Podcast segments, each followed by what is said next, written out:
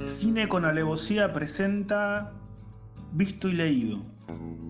Se intentará que este espacio contenga la posibilidad de ver la imagen de la letra. Es decir, confrontar una obra literaria con una cinematográfica y ahondar sobre el mestizaje de estas dos disciplinas artísticas.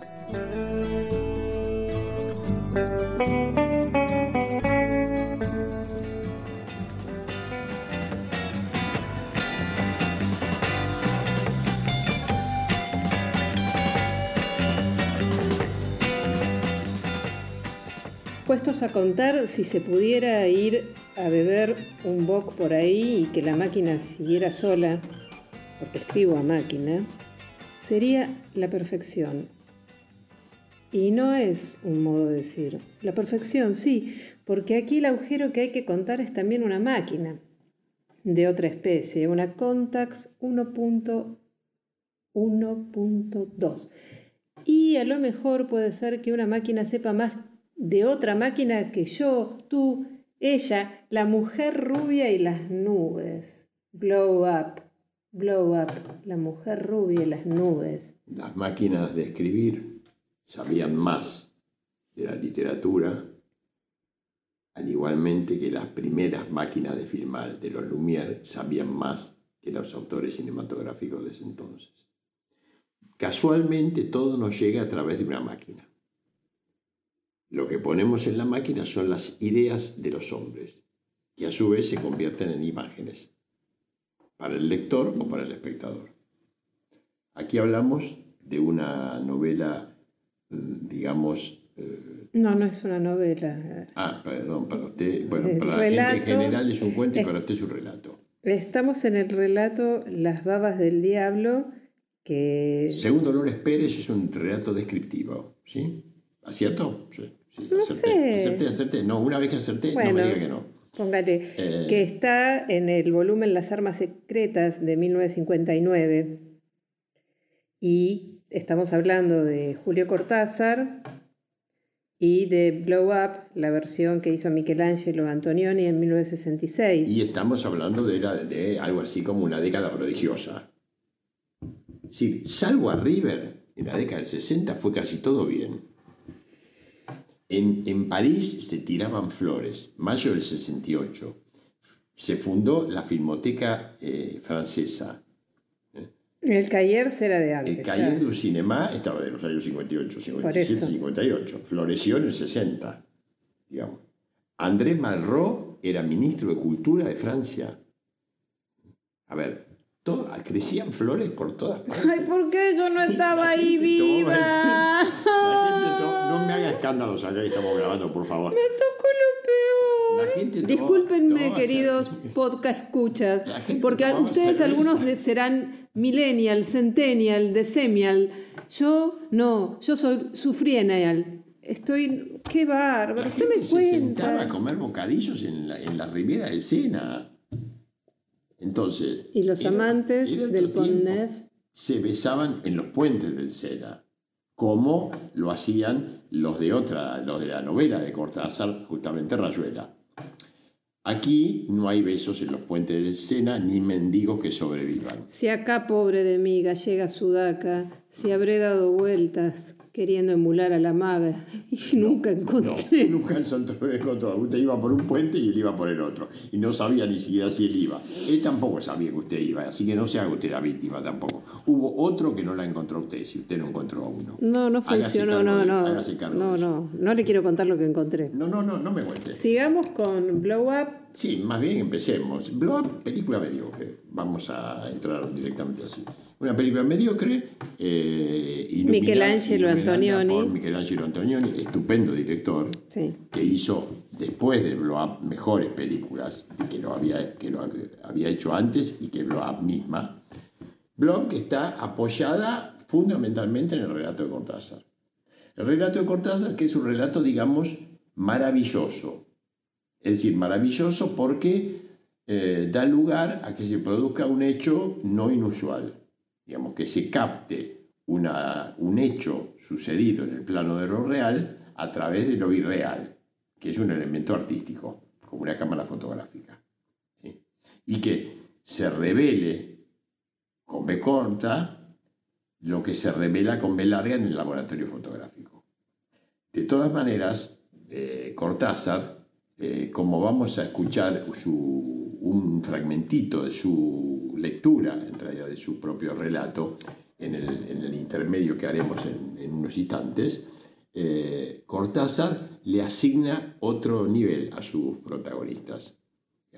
Le asigna otro nivel que solamente en algunos momentos Antonioni sabe recoger en la película. Lo sabe recoger cuando transita por el parque. Por ahí de repente en una frase que estaba eh, escrita por Cortázar, yo que no veo más que las nubes. ¿Cómo eh, es inolvidable esa frase para mí. Sí, es inolvidable. Creo que sé mirar, si es que algo sé, y que todo mirar resuma falsedad, porque es, lo que nos arroja más afuera de nosotros mismos. Más afuera de nosotros Tendría que pensarlo yo para darle la razón. No, no es la razón. Todo mirar arroja falsedad no me termina de convencer. ¿Sabe por Resuma falsedad. ¿Sabe por qué? Porque eh, constituiría en un lugar muy dudoso el lugar del espectador de cine. Y acá, si para algo estamos, es para defender al espectador de cine, al, espectador de historia, digamos. Entonces no sé si... Mire, yo no defiendo, yo primero no defiendo a nadie. Eh, sí puedo valorar y tener muy en cuenta, en principio, al cineasta y a la gente que lo ha inspirado en este momento, en este caso. Habla de defender los derechos, no del espectador como espectador, como me, A ver. a ver. Volvamos a la película y a la novela, ¿no quiere? a ese novela, no, no, no. Sí, me hubiese encantado estar ahí viva, dando vueltas, haciendo cosas, qué sé yo. Bueno, siempre sentí que nacía destiempo. Eh, bueno, estamos un poquito de acuerdo, lo cual es un espanto que el relato de Cortázar es superior a la versión que hizo Antonio. Pues son muy pocas las experiencias eh, en la historia del cine, desde 1895 para acá, en que la versión cinematográfica ha superado a su origen literario. Entonces, quedémonos ahí y vayamos a, una, a un intermedio ahora. Eh, sí, y, después, eh, por ahí, a ver, claro, si los... Escuchemos al hombre sería lo más oportuno. Blow Up y las babas del diablo. Uno de todos nosotros tiene que escribir, si es que esto va a ser contado. Mejor que sea yo, que estoy muerto, que estoy menos comprometido que el resto.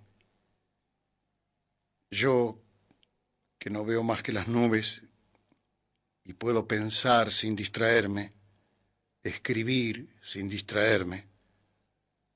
Ahí pasa otra, con un borde gris. Y acordarme sin distraerme, yo que estoy muerto y vivo, no se trata de engañar a nadie, ya se verá cuando llegue el momento, porque de alguna manera tengo que arrancar. Y he empezado por esta punta, la de atrás, la del comienzo, que al fin y al cabo es la mejor de las puntas cuando se quiere contar algo. De repente me pregunto por qué tengo que contar esto. Pero si uno empezara a preguntarse por qué hace todo lo que hace, si uno se preguntara solamente por qué acepta una invitación a cenar, ahora pasa una paloma y me parece que un gorrión. O por qué cuando alguien nos ha contado un buen cuento, enseguida empieza como una cosquilla en el estómago y no se está tranquilo hasta entrar en la oficina de al lado y contar a su vez el cuento. Recién entonces uno está bien, está contento y puede volverse a su trabajo. Que yo sepa, nadie ha explicado esto, de manera que lo mejor es dejarse de pudores y contar, porque al fin y al cabo nadie se avergüenza de respirar, o de ponerse los zapatos. Son cosas que se hacen. Y cuando pasa algo raro, cuando dentro del zapato encontramos una araña, o al respirar se siente como un vidrio roto, entonces hay que contar lo que pasa, contarlo a los muchachos de la oficina o al médico. Ay, doctor, cada vez que respiro, siempre contarlo, siempre quitarse esa cosquilla molesta del estómago. Lo más concentrado del relato y la lectura de Cortázar es la desconcentración que tiene. Es decir, cómo se puede disipar y distraer. Una cosa que a alguna gente le cuesta tanto soltarse y distraerse y ver lo que no tiene que ver en el momento adecuado y tomar el camino que no tiene que tomar en el momento justo. Ahora pasa una gran nube blanca, como todos estos días, todo este tiempo incontable. Lo que queda por decir es siempre una nube, dos nubes o largas horas de cielo perfectamente limpio, Tendríamos que llegar a la conclusión de que la relación de Cortázar con los directores que lo han filmado que han filmado sus obras no ha sido de todo afortunada, pero es lo que le pasa a casi todos.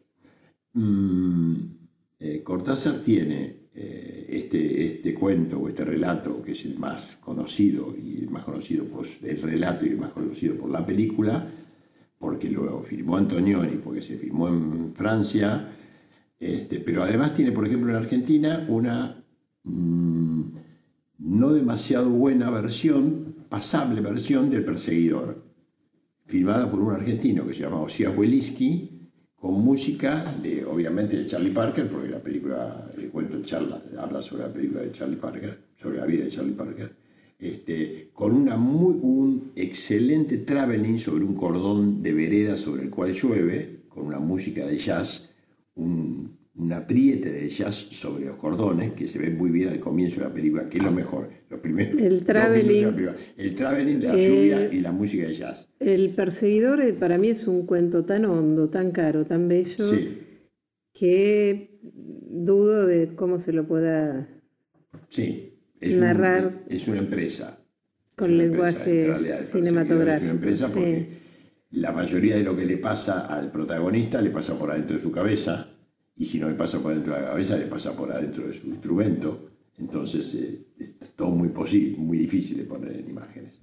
Pero bueno, de todas maneras, eh, Cortázar ha sido filmado en diversas eh, oportunidades, por ejemplo, por nuestro conocido Miguel Andín. Ah, Andín. Andín hizo tres películas, Circe, Intimidad en los Parques y otra más. Yo tuve que presentarlo, hice la presentación de él, después pasó las tres películas en un congreso cultural en, el norte argentino. Este, pasamos las películas y al final vino Antín para dar una charla junto conmigo sobre eh, su experiencia con Antín y la filmación de estas películas. Eh, lamentablemente, eh, los personajes de Cortázar, Antonioni los vinculó con los personajes del Eclipse y de otras películas existencialistas que él había hecho en ese momento. Y entonces había gente pasándose vaso de whisky por la frente y todas esas cosas de voz que no sabían qué hacer y se denaturalizaron totalmente los relatos de Cortázar, a mi juicio, el mío propio y me hago caro. No, está bien, está bien. Igual a veces es muy complejo. Eh, hay algo que, al menos en esto, cuando estábamos haciendo esta semblanza con Blow Up y las babas del diablo, el relato es tan contundente, tan, tan impecable, que es como complejo abordarle desde la cinematografía, digo desde el cine, y haber quedado ahí como en el medio. Pero bueno, eh, yo igual reconozco que para mí, bueno, usted la considera regular, a mí me agradó mucho la película, la versión que hizo Antonioni. Este... Teniendo en cuenta un dato fundamental a la, justamente a la hora de hacer visto y leído, que es eh, el hecho de que el lector crea en él las imágenes a su imagen y semejanza. Es decir, él lee letras y con esas letras que lee construye una imagen.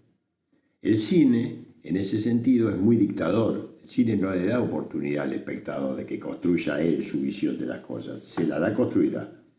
Entonces el espectador concuerda o no concuerda con lo que ve. Igual. Ya, se ha hecho una imagen. Eso, si quiere, sería materia de otro encuentro con nuestros queridos podcast escuchas. Puede ser. Discrepo. Puede ser. Es el lugar del espectador, el lugar de la imagen y el lugar de la creación. Y bueno, y nos despedimos, creo, ¿no? A ver si otro día nos volvemos. ya nos vemos. Nos volvemos a encontrar. Primero empecemos por Bye Bye. En alguna otra gran película y alguna otra novelita. Bueno.